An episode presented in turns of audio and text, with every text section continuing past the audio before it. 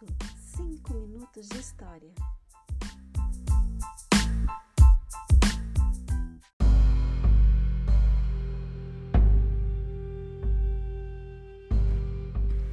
Você olhará as estrelas à noite.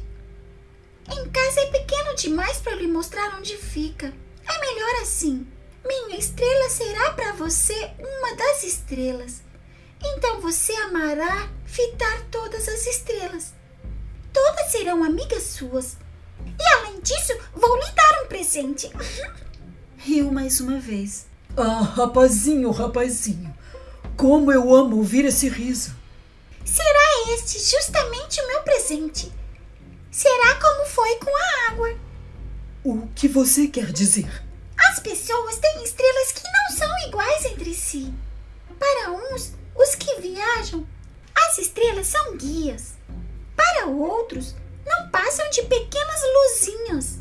Para outros, que são cientistas, são problemas. Para meu homem de negócios, era um ouro. Mas todas essas estrelas ficam caladas.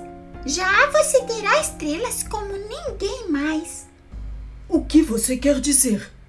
Quando você olhar o céu à noite. E como estarei numa delas, numa delas, será como se todas as estrelas rissem. Você terá estrelas que sabem rir. E riu mais uma vez. E quando você se sentir consolado, a gente sempre se consola. Ficará contente por ter me conhecido. Será sempre meu amigo. Terá vontade de rir comigo e às vezes abrirá sua janela à toa, só pelo prazer. Seus amigos ficarão muito surpresos ao vê-lo rir olhando o céu. Mas então você lhes dirá: Sim, as estrelas, elas sempre me fazem rir. E pensarão que você é louco. Uma bela pressa que lhe pregarei. E riu mais uma vez. Será como se, em lugar das estrelas, eu lhe tivesse dado um monte de pequenos guizos que sabem rir.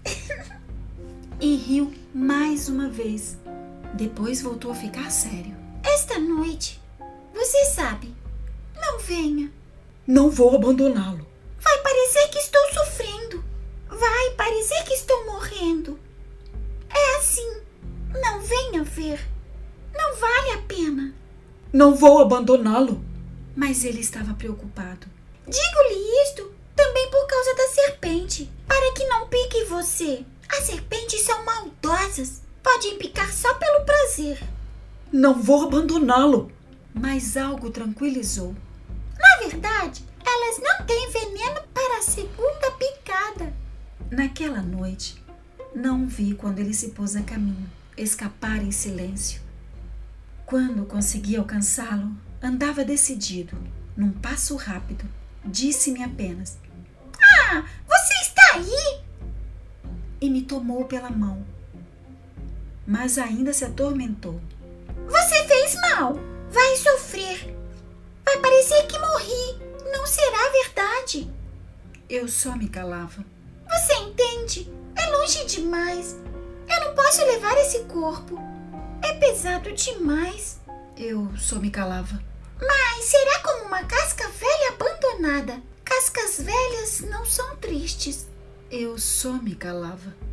Ele se encorajou um pouco, mas fez mais um esforço. Será agradável, sabe? Eu também olharei as estrelas. Todas as estrelas serão poços com uma bolinha enferrujada. Todas as estrelas me darão de beber. Eu só me calava. Será tão divertido. Você terá 500 milhões de guizos. Eu terei 500 milhões de fontes. E ele se calou também, pois chorava. Deixe-me dar um passo sozinho. E se sentou, pois sentia medo. Disse ainda: Sabe, minha flor, sou o responsável. E ela é tão frágil e é tão ingênua. Tem quatro espinhos de nada para protegê-la contra o mundo. E me sentei, pois não conseguia mais ficar de pé. Ele disse: Pronto, é isso. Ainda hesitou um pouco, depois se levantou. Deu um passo. Eu não conseguia me mover. Houve apenas uma cintilação amarela perto de seu tornozelo. Ele ficou imóvel por um instante. Não gritou. Caiu suavemente como cai uma árvore. Não fez sequer um ruído por causa da areia.